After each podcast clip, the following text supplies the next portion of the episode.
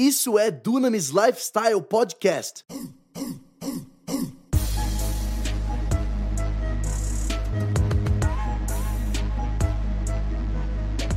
Apresentado por Tel Hayashi.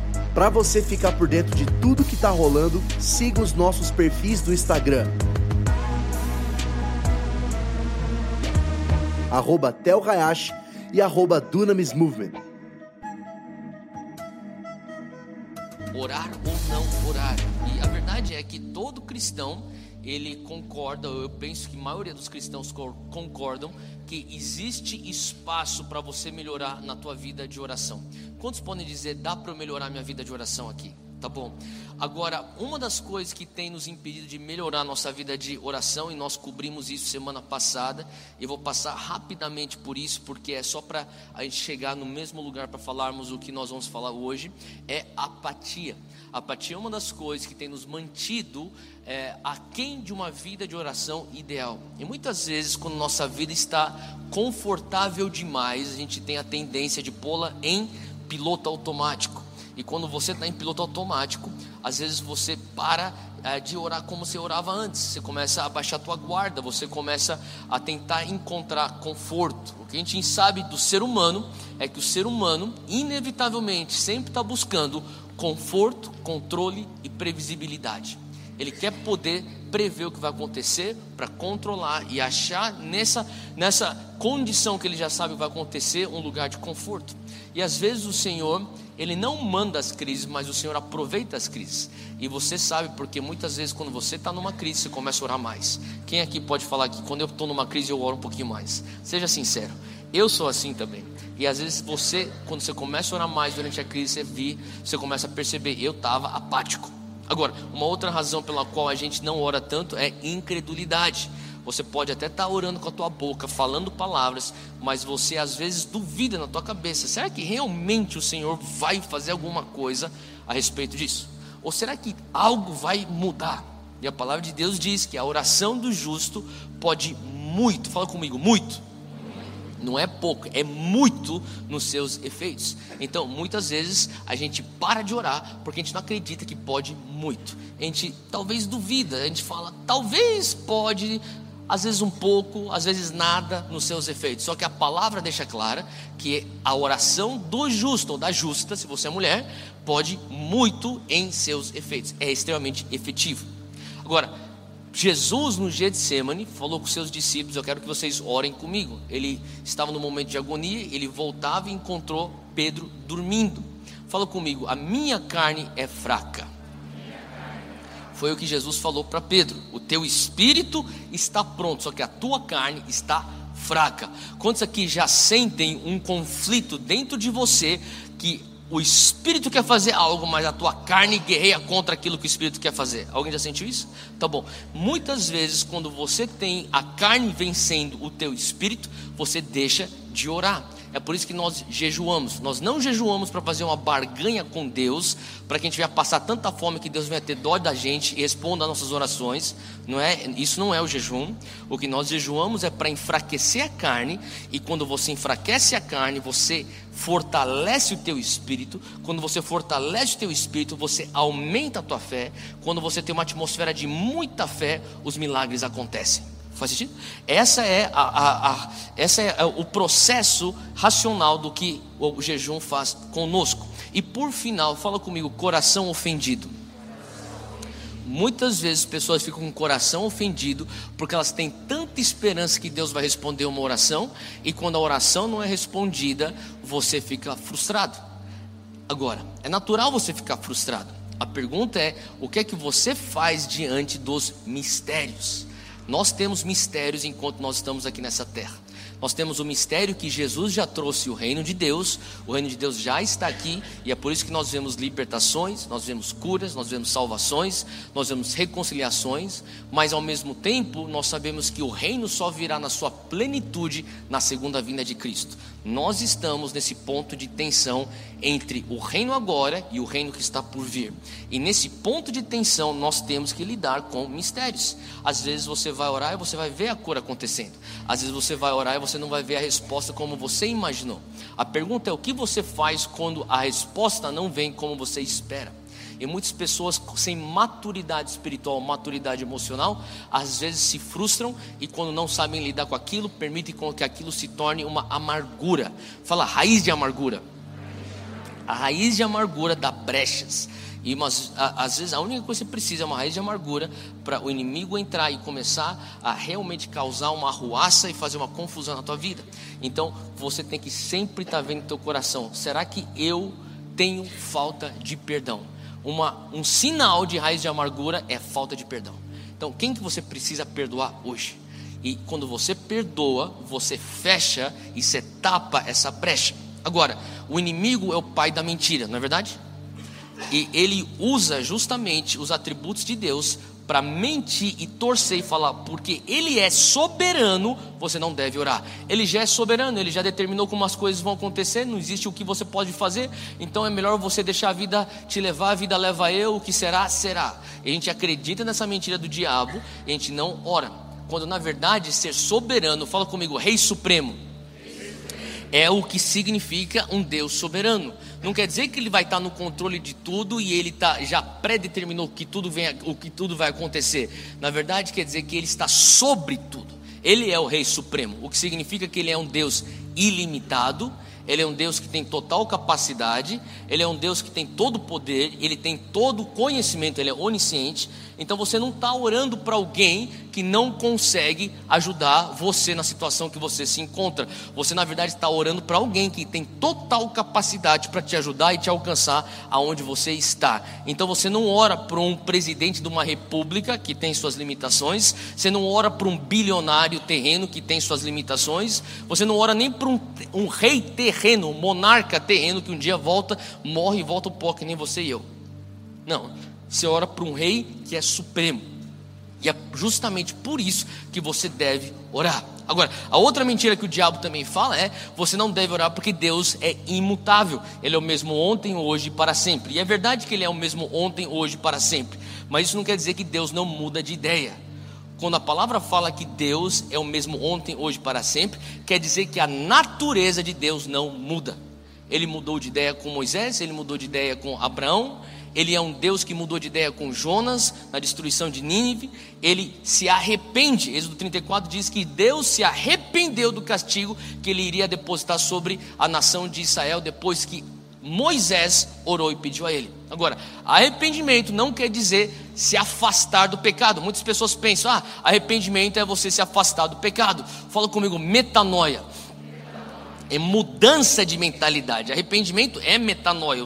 O termo original de arrependimento é mudar a maneira de pensar. Porque você mudou a maneira de pensar, então você se afasta do pecado. Como é que você foi salvo? Antigamente você pensava que se você fosse um bom cidadão, um cara extremamente caridoso, uma pessoa muito generosa, você eventualmente mereceria um pedaço do céu. Quando você muda a maneira de pensar e você percebe, mesmo eu sendo tão santo quanto Madre Teresa, ainda assim eu careço da graça de Deus. Quando você tem esse arrependimento, essa mudança de pensamento, metanoia, então você se arrepende e você crê. Crê no quê? Na graça de Deus, o dom de Deus. E uma vez que você crê na graça, você é salvo. Perceba que você não se arrepende para dentro da salvação. Você se arrepende para uma mudança de mentalidade que te põe numa posição de crença. Uma vez crente, você é salvo. O que significa então que Deus pode se arrepender, porque arrependimento não necessariamente quer dizer que tem que ter a presença de pecado. Faz sentido? Então, quando você ora, Deus pode se arrepender. Deus pode mudar a mentalidade dele. Ele não vai mudar a natureza dele, mas ele vai mudar o como ele vai lidar com você. E por isso que nós temos que orar, porque ele é imutável. A bondade dele não muda, o perdão dele não muda, a graça dele não muda, e o inimigo vai falar para você: não ore porque ele é imutável. E na verdade você deveria orar porque ele é imutável, porque ele te perdoou 10 anos atrás, ele também pode te perdoar hoje. Porque ele restaurou tua família 5 anos atrás, ele pode restaurar tua família hoje. Porque ele entende e proveu para tua necessidade um ano atrás, ele é o mesmo Deus que consegue fazer isso hoje. Então você começa a orar porque ele é soberano e porque ele é imutável. Faz sentido? Agora, uma vez que você começou a orar por isso, você começa a entender que no reino de Deus, quanto mais eu como do reino, mais fome eu tenho. No natural, quanto mais você come, menos fome você tem. Não é verdade? Agora, no espiritual, quanto mais se experimenta de Deus, mais apetite pelas coisas de Deus você tem. E quando você começa a experimentar o que é uma vida de oração, você fala, cara, eu quero orar mais, eu quero orar mais, eu quero orar mais. Quantos aqui já começaram a orar e parece que é uma coisa um pouco mecânica, mas depois o teu motor espiritual vai aquecendo, que nem nós estávamos agora. E quem, quem concorda comigo? Se a gente pudesse, a gente continuava adorando o Senhor, a gente ia até as 10 horas da noite aqui. Só que eu falei, não, a gente tem que parar para entrar na palavra hoje. Às vezes a gente nem vai parar para entrar na palavra, porque o Espírito Santo está guiando para a gente continuar aí. A gente tem que ser, é, tem, a gente tem que ser sensível a isso. Mas eu sinto de Deus que a gente tem que trazer um pouco de palavra hoje. Então a gente vai parar para entrar na palavra. Mas sabe, quando você começa com o teu espírito aquecido, ele começa a pegar, sabe, ele pegar no tranco, você começa a fluir. Por quê? Quanto mais você experimenta do espírito, mais apetite pelo espírito você tem. Faz sentido? Então, quando você começa a orar, a tua vida de oração começa a se desenvolver em uma paixão por intercessão. Fala comigo, paixão pela intercessão. É o que nós vamos falar hoje. Hoje eu quero falar um pouquinho sobre o que é intercessão. Agora, você talvez venha ter já escutado esse termo intercessão, ou intercessores, ou intercessoras. Quando eu era pequeno, eu cresci nessa igreja aqui na Monte Sião. Eu nasci aqui na Monte Sião. Eu lembro que eu crescia e de vez em quando tinha, antigamente, isso lá atrás tinha algumas reuniões de, de oração. E quando eu chegava nessa reunião de oração, minha mãe falava para mim: aqui a gente vai fazer intercessão. E quando eles começavam a orar, uma coisa que eu percebi era só a mulher. E glória a Deus que hoje o nosso líder de intercessão é um homem. Amém? Cadê os homens tomando a frente da intercessão? E, e, a gente tem que quebrar esse preconceito que, que, quem ora é só mulher, não é? Homem ora também. Olha para um homem perto de você e fala assim: Você é um intercessor em nome de Jesus. Amém? Não é, não é, isso? As mulheres querem que os homens orem, não é verdade? Tá bom, então. Daí eu via também uma outra coisa: eram só mulheres mais velhas. E elas faziam assim: Meu Deus, tem misericórdia do Brasil, tem misericórdia do Brasil. Eu falei, cara, é, a última coisa que eu quero fazer é intercessão, porque parece extremamente sofrido. É só mulher, é só velha e repete a mesma coisa 20 vezes. Eu fico pensando, cara, Deus já sabe que você já pediu para Ele ter misericórdia do Brasil a primeira vez, você não precisa falar as outras 19 vezes. Agora, se você começa a entender o que a palavra está falando sobre intercessão, um, me explicou muita coisa daquilo que eu experimentei como criança e não estava entendendo nada. E dois, eu começo a entender que é muito mais do que aquela expressão que eu estava observando. Não é sofrido, não é repetitivo, não é um tédio, pelo contrário, é extremamente crucial para vivermos o céu na terra. Quantos que querem viver o céu na terra? Então, hoje eu quero falar um pouco sobre o que, que a Bíblia diz sobre intercessão. Primeiro ponto que a gente tem que entender, quando nós falamos sobre intercessão, é que Jesus está neste momento, nesse exato momento, intercedendo por nós. Fala comigo, Jesus Cristo está agora intercedendo por mim. Então, abre comigo em Romanos 8, Romanos 8, versículo 34.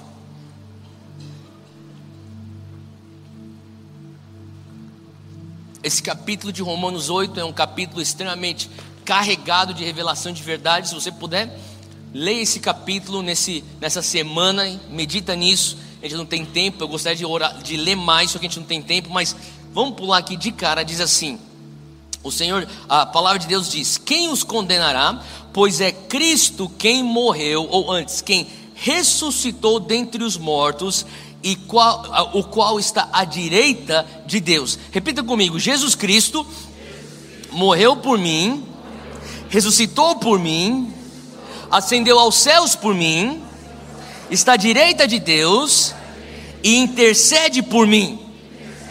É o que o teu texto está dizendo. Ele ascendeu, está à direita de Deus e também intercede por nós. O que significa Jesus, o Cristo, intercedendo por nós. Quer dizer que Jesus está à direita do Pai e ele vive, literalmente, ele está nesse momento fazendo intercessão por mim e por você. Agora, vamos tentar entender isso um pouco mais a fundo. Abre comigo em Hebreus, Hebreus capítulo 7. Vai um pouquinho mais para frente, na carta aos Hebreus, capítulo 7, versículo 35. Hebreus 7, 35, ou melhor, 25. 7, 25. Portanto, a palavra diz, ele, ele está se referindo aqui a Jesus, ele diz assim: portanto, Jesus é capaz de salvar definitivamente aqueles que por meio dele aproximam-se de Deus, pois Jesus vive sempre para interceder. Fala comigo, intercessão por eles. Ele está falando aqui de nós. Ele fala assim, portanto, olha só de novo o texto, versículo 25: Jesus é capaz de salvar definitivamente. Quantos aqui têm convicção que Jesus é capaz de te salvar? Tá bom. Ele já te salvou. A palavra diz: Ele é capaz de te salvar definitivamente.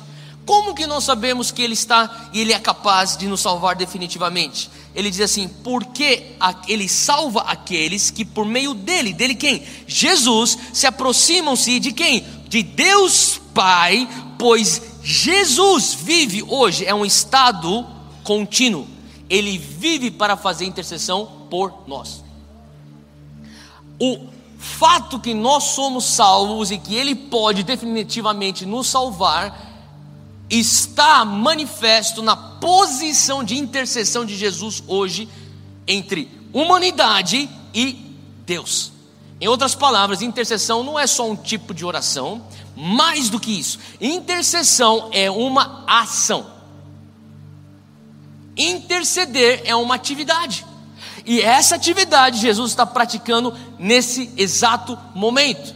Se você estiver anotando, anota isso que eu estou te falando aqui, é bem simples. A definição de intercessão é o ato de trazer dois partidos separados para estarem juntos. Jesus, ele faz intercessão, ele pega a mão do Pai, ele pega a mão da humanidade e traz junto. Aonde que está a minha convicção na salvação que Jesus traz para mim? No fato que ele está posicionado hoje na intercessão com C cedilha a otil. Olha aqui, intercessão C E S S A otil.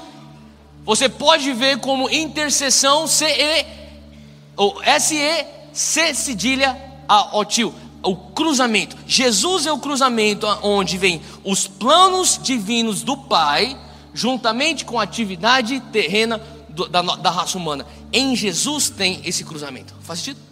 Isso que é intercessão. Então, quando a gente começa a perceber que Jesus faz intercessão por nós, você também tem que começar a prestar atenção naquilo que também está escrito. Desde, essa ideia não é uma ideia que veio com Jesus, já estava lá atrás no Antigo Testamento. Abre comigo Josué, capítulo 17. Josué, capítulo 17.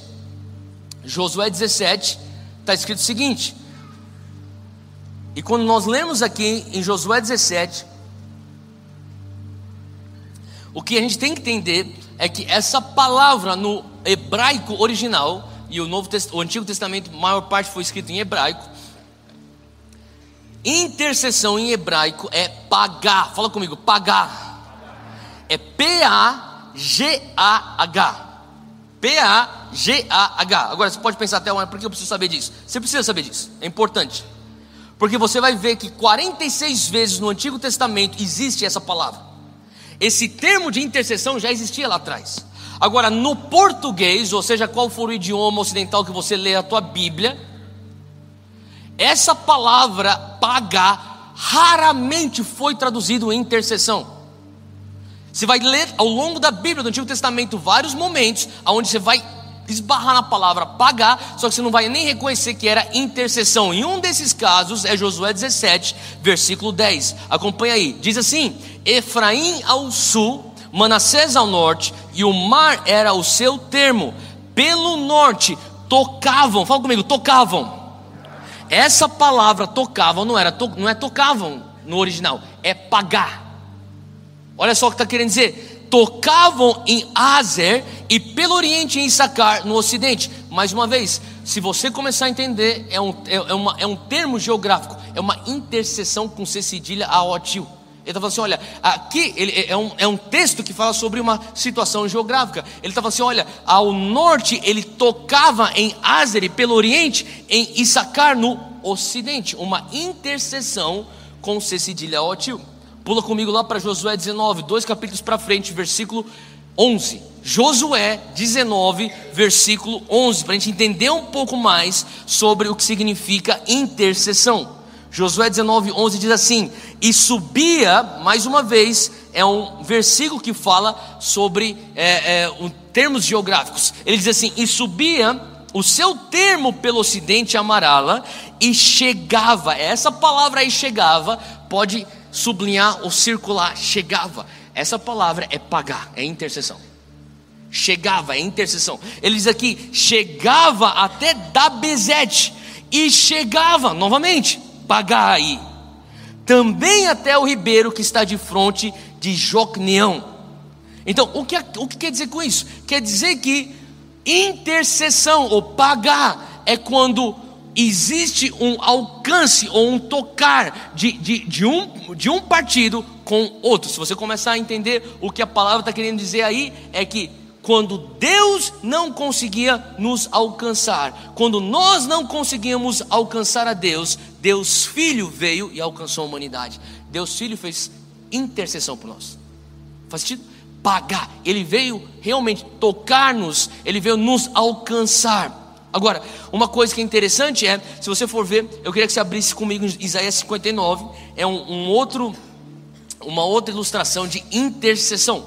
Isaías 59, o profeta Isaías, no capítulo 59, versículo 16, ele diz assim, falando acerca de Deus. Isso aqui é Deus Pai, Deus Pai. Ele fala: "E viu, Deus Pai viu", versículo 16, 59, 16. Deus Pai viu que ninguém, fala comigo, nenhum homem, fala comigo, nenhuma mulher. Ele viu que ninguém havia entre os homens e maravilhou-se que não houvesse um intercessor. Agora, eu quero que você entenda o que quer dizer maravilhou-se. Maravilhou-se, algumas traduções têm espantou-se, que seria o mais correto. É uma conotação negativa. Deus estava procurando uma conexão com a raça humana. Ele começou a procurar. E ele viu, não existe ninguém, nenhum homem, nenhuma mulher. E ele ficou abismado, ele ficou espantado que não havia ninguém como um intercessor. Continua comigo. Pelo que o seu próprio braço lhe trouxe a salvação e a sua própria justiça o susteve. Ele teve que enviar Jesus, o seu próprio, porque ele não encontrou nenhum intercessor que viesse fazer a ponte entre Deus e a humanidade. Faz sentido? Isaías 53. Esse capítulo é um capítulo messiânico, ele já aponta para o Messias, mesmo o Messias nem ter ainda vindo à terra quando isso aqui foi escrito. Isaías 53, seis capítulos para trás, versículo 12. Diz assim: Pelo que lhe darei a parte de muitos, e com os poderosos repartirá ele o despojo, porquanto derramou a sua alma na morte e foi contado com os transgressores. Agora, o que, que ele, ele, quer dizer? Olha, Jesus, ele toma sobre nós, sobre ele, os nossos pecados, as nossas transgressões. E ele então passa a se tornar um pecador. Ele não era pecador, ele era completamente puro, ele era completamente santo, limpo, ele toma sobre si os nossos pecados. Olha só o que está dizendo aqui no versículo é, é, 12, uh, parte final. Mas ele, fala comigo, Jesus levou sobre si o pecado de muitos. Fala comigo, ele levou sobre si o meu pecado e pelos transgressores. Fala comigo, e por mim intercedeu. Está vendo o teu texto? Quando ele leva sobre si o teu pecado, quando ele leva sobre si o meu pecado, ele se põe nessa posição de ponte, aonde ele intercede, aonde ele fala: me dá tua mão, humanidade, ele pega e fala assim: Deus, Pai, me dá tua mão. E aqui existe a conexão, a intercessão com C áudio. Aqui existe essa ponte, aonde havia um abismo, quando havia um abismo entre nós e Deus esse abismo entre a realidade terrena e a verdade celestial. Jesus veio ser ponte. Então fala comigo, Jesus intercede nesse momento por mim. Agora, não é só Jesus que está intercedendo por você. A palavra deixa claro que o Espírito Santo também intercede por nós. Agora, eu queria que você parasse para analisar o seguinte: duas pessoas da Trindade, o Pai, o Filho e o Espírito Santo, a Trindade.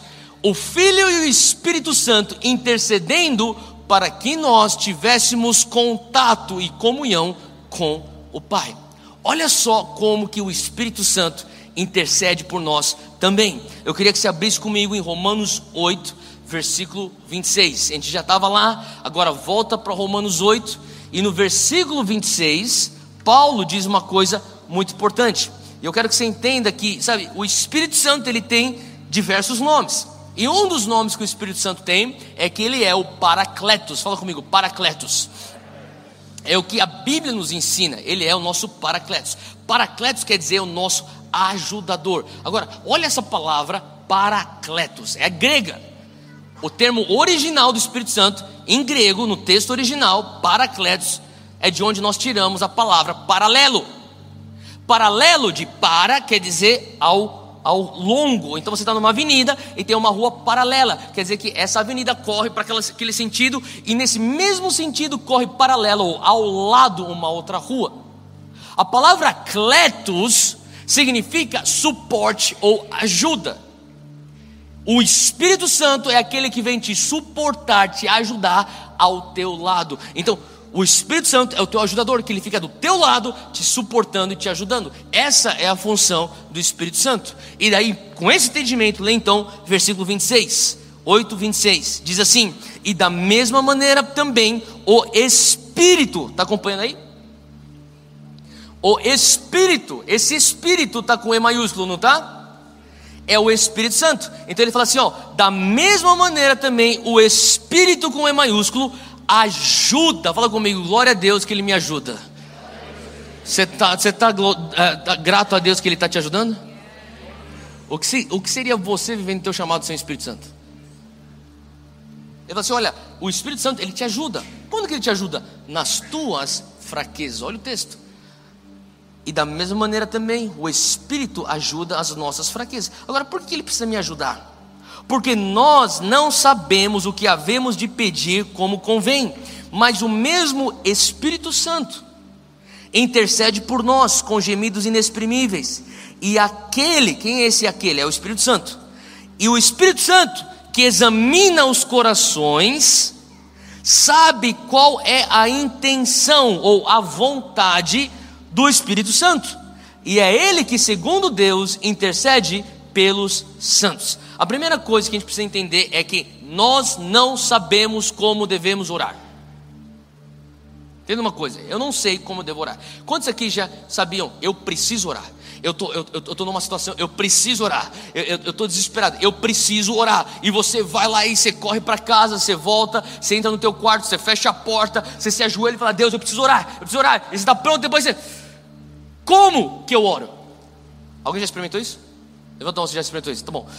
Deus, eu nem sei aonde eu começo, como que eu oro, o que que eu falo, o que que eu faço. Deus, eu não sei. Você já experimentou isso? É por isso que você tem um paracletos. É por isso que naquele momento que você está ajoelhado lá da tua cama, tentando orar, porque você sabe que você precisa orar e você não sabe o que fazer, você pode então olhar para o teu lado e você vai ter um ajudador chamado Espírito Santo, e o Espírito Santo fala assim: Eu posso te ajudar a orar. Espírito Santo, como que o Senhor pode me ajudar a orar? Eu sei o que, eu, eu, eu sei qual é a vontade de Deus para você. Agora, eu quero que você entenda uma coisa: quando você ora em português, quando você ora, seja o idioma que você fala, inglês, espanhol, japonês, seja o que for que você fala você está orando, a Bíblia diz, em entendimento. Você está orando de acordo com o teu cérebro. O teu cérebro está pensando. O teu cérebro já tem uma teologia formada. O teu cérebro já tem uma cosmovisão. O teu cérebro já tem experiências que falam para você, esse é o padrão. Faz sentido?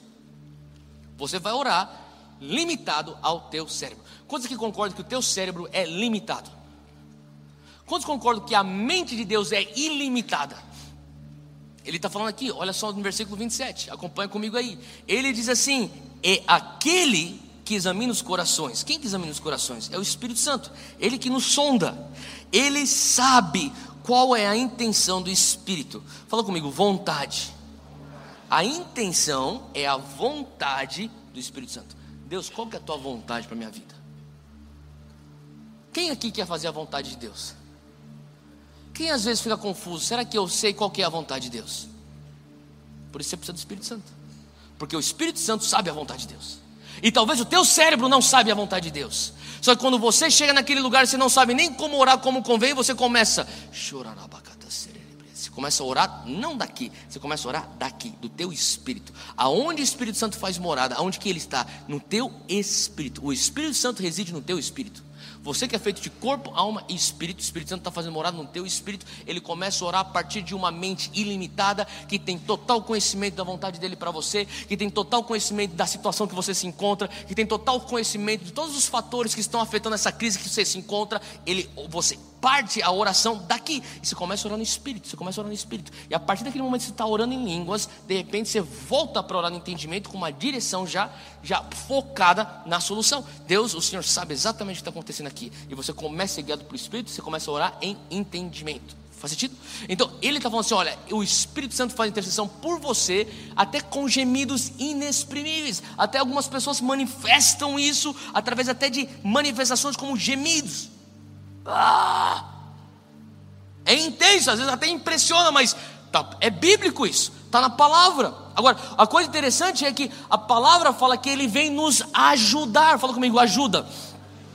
E se você for ver o texto original, na palavra original mesmo de ajuda, que é um grego muito complicado, mas ele literalmente significa você dar uma mão. É como se você estivesse tirando o fardo.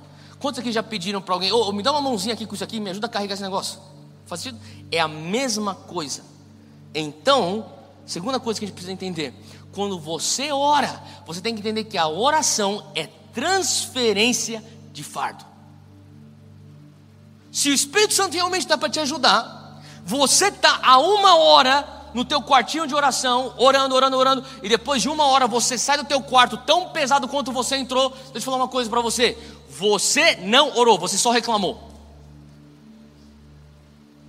Porque oração mesmo é transferência de fardo. Quantos aqui já tiveram uma situação onde você estava num lugar pesaroso? Você vai e você ora, você ora e você transfere o fardo. Você fala, Espírito Santo, me ajuda, me dá uma mão. Ele fala, eu te dou uma mão. Ele pega a tua ansiedade, você lança sobre ele suas ansiedades e ele toma sobre ele as suas ansiedades. Você não está mais com fardo, você sai daquele lugar mais leve. Quem já saiu de oração mais leve? Muitas vezes você sai daquele lugar de oração mais leve e a situação não mudou nada. Porque você orar não tem nada a ver com a, a, não é condicional a situação mudar, tem a ver com eu lançar sobre ele o meu fardo. Faz sentido? Então, quando eu estou entendendo que o Espírito Santo está intercedendo por mim, eu entendo que ele me ajuda a interceder, ele também pega sobre ele o meu fardo. E uma coisa que eu começo a perceber é que muitas vezes, quando você está na, sabe, naquele lugar assim, onde, onde você está em oração e o negócio está fluindo, às vezes você começa a orar por uma situação que você nem estava lá para orar. Às vezes você estava com uma situação, sei lá, de saúde. Deus, eu quero orar aqui, a minha, minha família está todo mundo doente. E você começa a orar pela tua família que está doente. E de repente você está lembrando de um primo teu que está com uma crise no casamento. Você está orando por ele. Pai, ajuda o Rogério. Você fala, de onde surgiu isso? Porque você já está naquele lugar, o Espírito Santo fala para você, já que você já se posicionou como ponte, deixa eu fazer uma coisa, eu vou jogar na tua memória agora a situação do Rogério, teu primo. Ele precisa de intercessão. Pai, daqui o plano original do casamento do Rogério, eu peço isso para ele. Rogério, vem cá, eu estou intercedendo por você. Pá, e você começa a orar coisas que você nem imaginava orar. É como você vai ministrar alguém, a pessoa fala assim: ora por mim, eu estou com depressão. Você começa a orar, de repente a pessoa começa a falar da, lá do, do, de uma briga que você teve com teu avô, e desde lá você tem uma enxaqueca, ele começa a quebrar. Por quê? O Espírito Santo trouxe revelação e traz linguagem, porque ele sabe como você deve orar.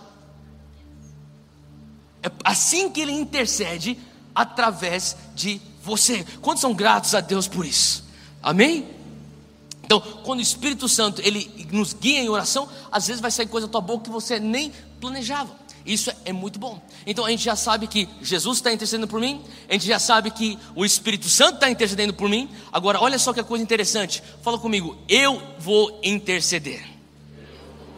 Nós estamos intercedendo. Segundo Timóteo, abre comigo, segundo Timóteo, capítulo, desculpa, 1 Timóteo, capítulo 2. 1 Timóteo, capítulo 2.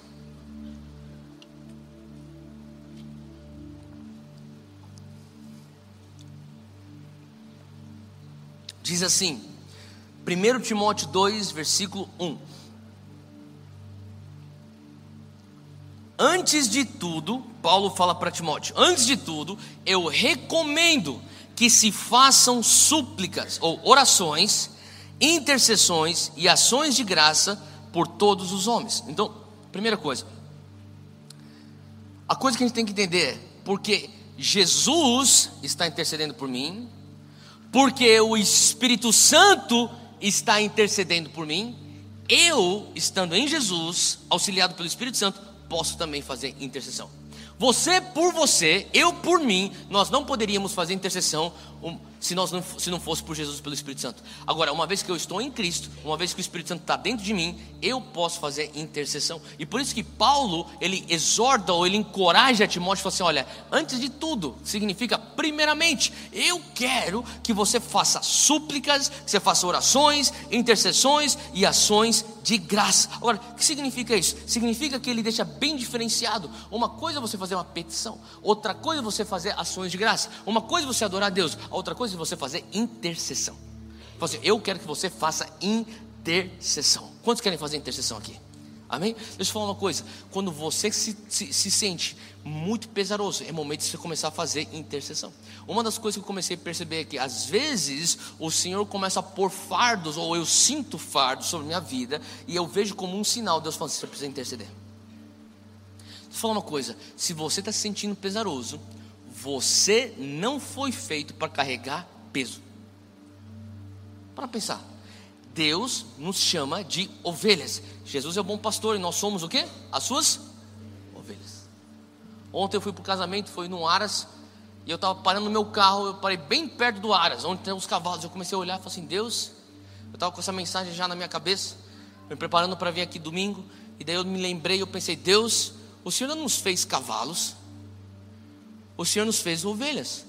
Mas cavalos são mais fortes, mais bonitos, mais espertos, mas o Senhor nos fez ovelhas. Ovelha fede, ovelha, ovelha lerda, ovelha burra. E, e eu falei, Deus, o que, que quer dizer isso, Deus? Eu penso que eu sou inteligente, Deus. Bonito, forte, que nem um cavalo. Só que sabe, eu comecei a entender que Deus falou assim, sabe, não que ele falou comigo que, ó, oh, você, é um, você não é um cavalo, você é uma ovelha, mas eu sei que eu sou uma ovelha pela palavra, e eu comecei a entender que muitas vezes a gente quer ser que nem cavalo. A gente quer tomar o fardo do mundo. Não, pode deixar que eu dou conta. Pode deixar que eu dou conta. Dou mais conta. Fardo da minha mãe, eu dou conta. Fardo do meu pai, eu dou conta. Fardo da minha namorada, dou conta. O meu fardo, o fardo do meu filho, também dou conta. E de repente você está completamente esgotado. Você não entendeu que você não foi feito para carregar peso. Porque Deus te fez ovelha. Você nunca viu ninguém montar em cima de uma ovelha e falar, vamos cavalgar. Não, a gente monta em cima de cavalo, porque cavalo aguenta peso. Ovelha nunca foi usada para puxar peso. E por que, que a gente tem que ser ovelha? Porque a ovelha, o pouco de peso que você põe para a ovelha, a ovelha ela vai para Deus e fala assim: tira de mim um peso, eu não consigo funcionar sem esse peso nas costas. E Deus garante que a dependência dele nos fazendo como ovelhas. Então, se você é uma ovelha independente, você é uma ovelha esgotada emocionalmente, espiritualmente e fisicamente. Fala comigo, eu não quero ser independente. Eu quero lançar sobre ele todas as minhas ansiedades. Quando você começa a sentir um peso, muitas vezes, deixa eu falar uma coisa, é, às vezes é o peso da intercessão, é o momento de você parar tudo, você vai interceder. Quando você começa, você está no, eu não sei se você já passou por isso, você está talvez no trânsito, você talvez está no teu dia a dia, no teu trabalho, está estudando, tem alguma coisa, só que vem um, um peso, um, um, encargo do Espírito Santo, ora por fulano, quem já ouviu, já, já sentiu isso? E aquele negócio não sai de você, fica aquele negócio, aquele peso, é como se Deus falasse assim, ó, eu vou deixar um peso sobre as tuas costas aqui, e ele espera com que aquela ovelha dê a volta e volte ao seu pastor e fala: Eu estou aqui para lançar esse fardo aos teus pés. E ao lançar esse fardo aos teus pés, eu estou fazendo a intercessão de pegar a tua mão e a mão desse fulano e conectar. Faz sentido? Como que nós então intercedemos de uma maneira prática? É bem simples. Primeira coisa que a gente faz para interceder de uma maneira prática, e eu quero dar aqui três passos, bem simples. Primeiro passo, passo um, você vai pegar a mão de Deus. Fala comigo, vou pegar a mão de Deus. O que significa você pegar a mão de Deus? Você vai focar na pessoa de Deus. Você vai adorar a Deus. Você vai louvar a Deus. Você vai fazer declarações de amor a Deus. Você vai reconhecer a Deus. Você vai contemplar a Deus. Tudo na tua vida vai ser sobre Deus. Naquele momento, talvez venham ser cinco minutos, talvez venham ser dez minutos, talvez seja uma hora, talvez seja, sei lá, talvez meia hora. Você está naquele lugar, você está reconhecendo Deus, o Senhor é incrível. Deus, o Senhor é poderoso. Deus, as tuas misericórdias se renovam por mim a cada manhã. Deus, a tua graça se aperfeiçoa na minha fraqueza. Deus, o Senhor é um Deus que sempre perdoa. Deus, o Senhor restaura tudo. Deus, até aqui o Senhor me ajudou. Você está se consumindo, você está se, se, você está, é como se a presença dele viesse sobrepujar a tua vida e você está naquela posição. É o primeiro passo. E uma vez que você tem ele lá, você então fala: Deus, segundo passo, eu quero apresentar aqui o meu primo Rogério. Ele está numa crise no casamento, ele está passando por uma situação muito complicada no trabalho, ele está com uma situação física de saúde também muito complicada. Eu quero trazer o Rogério aqui na tua presença. Ponto 2, eu pego a mão da minha causa, ou da minha pessoa, ou da minha situação. Faz sentido? Ponto 3, eu vou conectar. Deus faz algo aqui no Rogério. Rogério, em nome de Jesus, seja onde você for, eu falo o teu espírito, volte aos caminhos do Senhor. Eu estou trazendo a conexão dos dois. Faz sentido? E quando eu faço isso, eu estou fazendo intercessão. Quando você está nesse lugar de oração, você está fazendo intercessão. Agora, você talvez tenha escutado falar sobre essa história bem conhecida da Primeira Guerra Mundial. E lá atrás, quando terminou a Primeira Guerra Mundial, essa história começou a circular de um pai que tinha perdido a sua esposa. Ele tinha uma filha, e essa filha, de 3 a 4 anos de idade, ela ficou sem mãe, e o pai, na guerra, também acabou sendo vítima de uma explosão e ele foi, é, debilit, ficou debilitado. E tinha uma lei na, na Alemanha que falava que os orfanatos lá, eles só iriam acolher as crianças órfãs de dois pais, dos dois pais, do pai e da mãe. E eles não iam admitir uma criança que tivesse os pais vivos.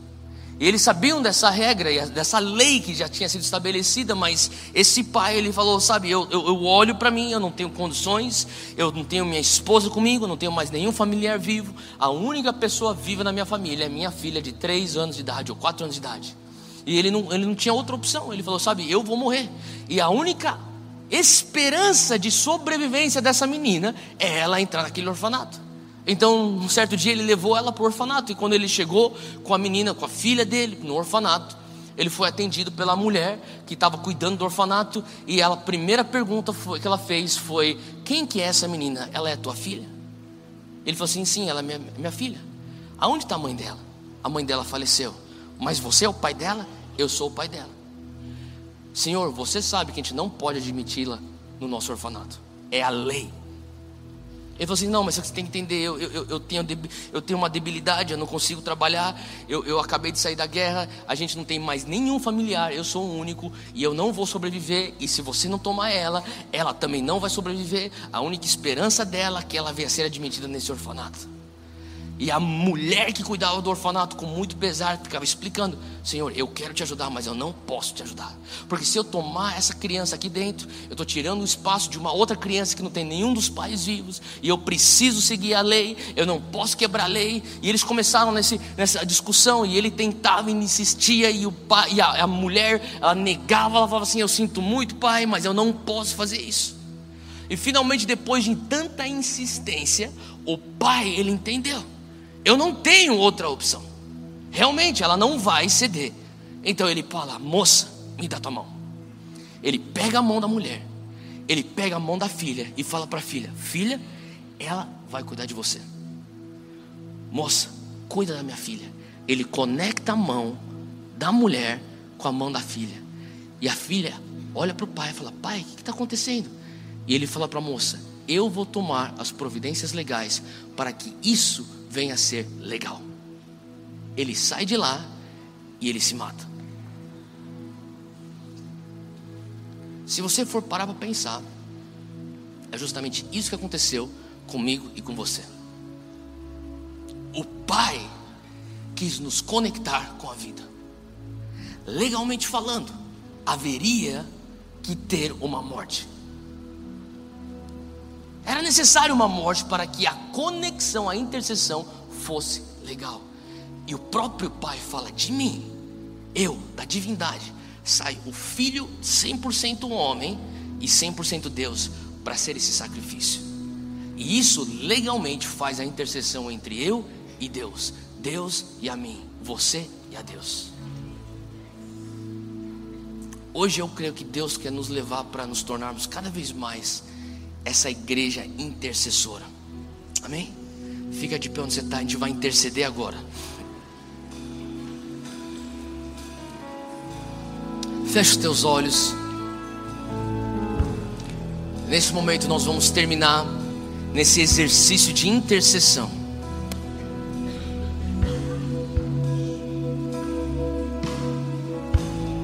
Feche teus olhos.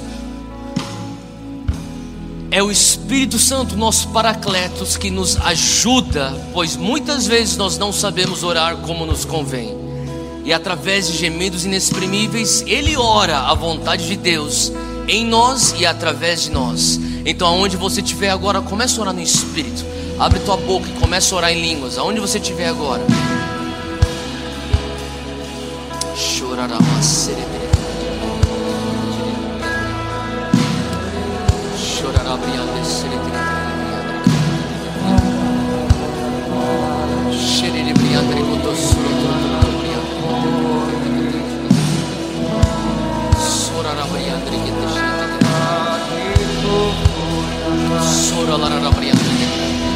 Só aqueça teu espírito onde você estiver.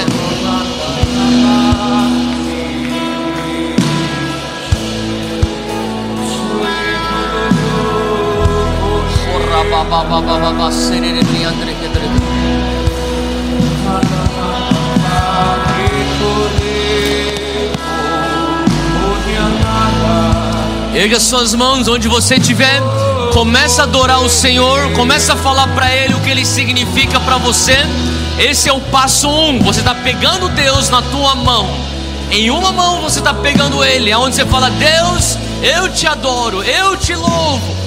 Tu és magnífico. Comece a agradecê-lo por quem Ele é. Exalte-o por quem Ele é. Adore-o por quem Ele é. Entoie a Ele um cântico de adoração se você tiver. Foca nele agora. Você está tomando Ele agora.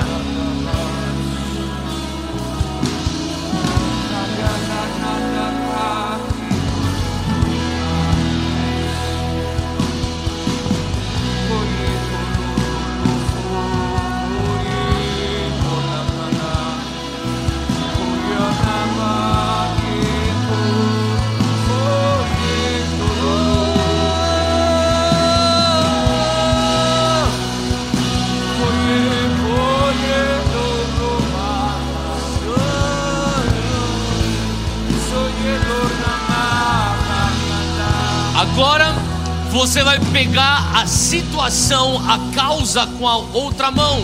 Talvez seja um ente querido, seja um familiar, talvez seja você mesmo, seja uma situação que você está enfrentando e você vai trazer essa situação para se conectar com Deus. Abre tua boca e comece a fazer essa intercessão.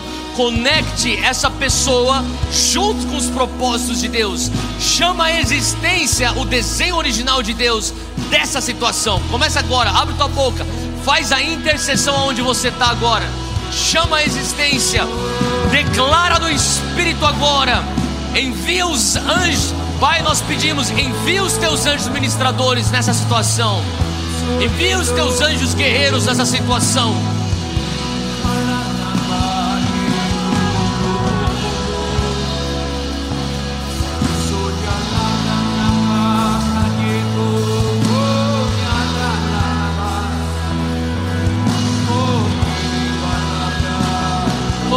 Baba, serelebriante, chororobriante.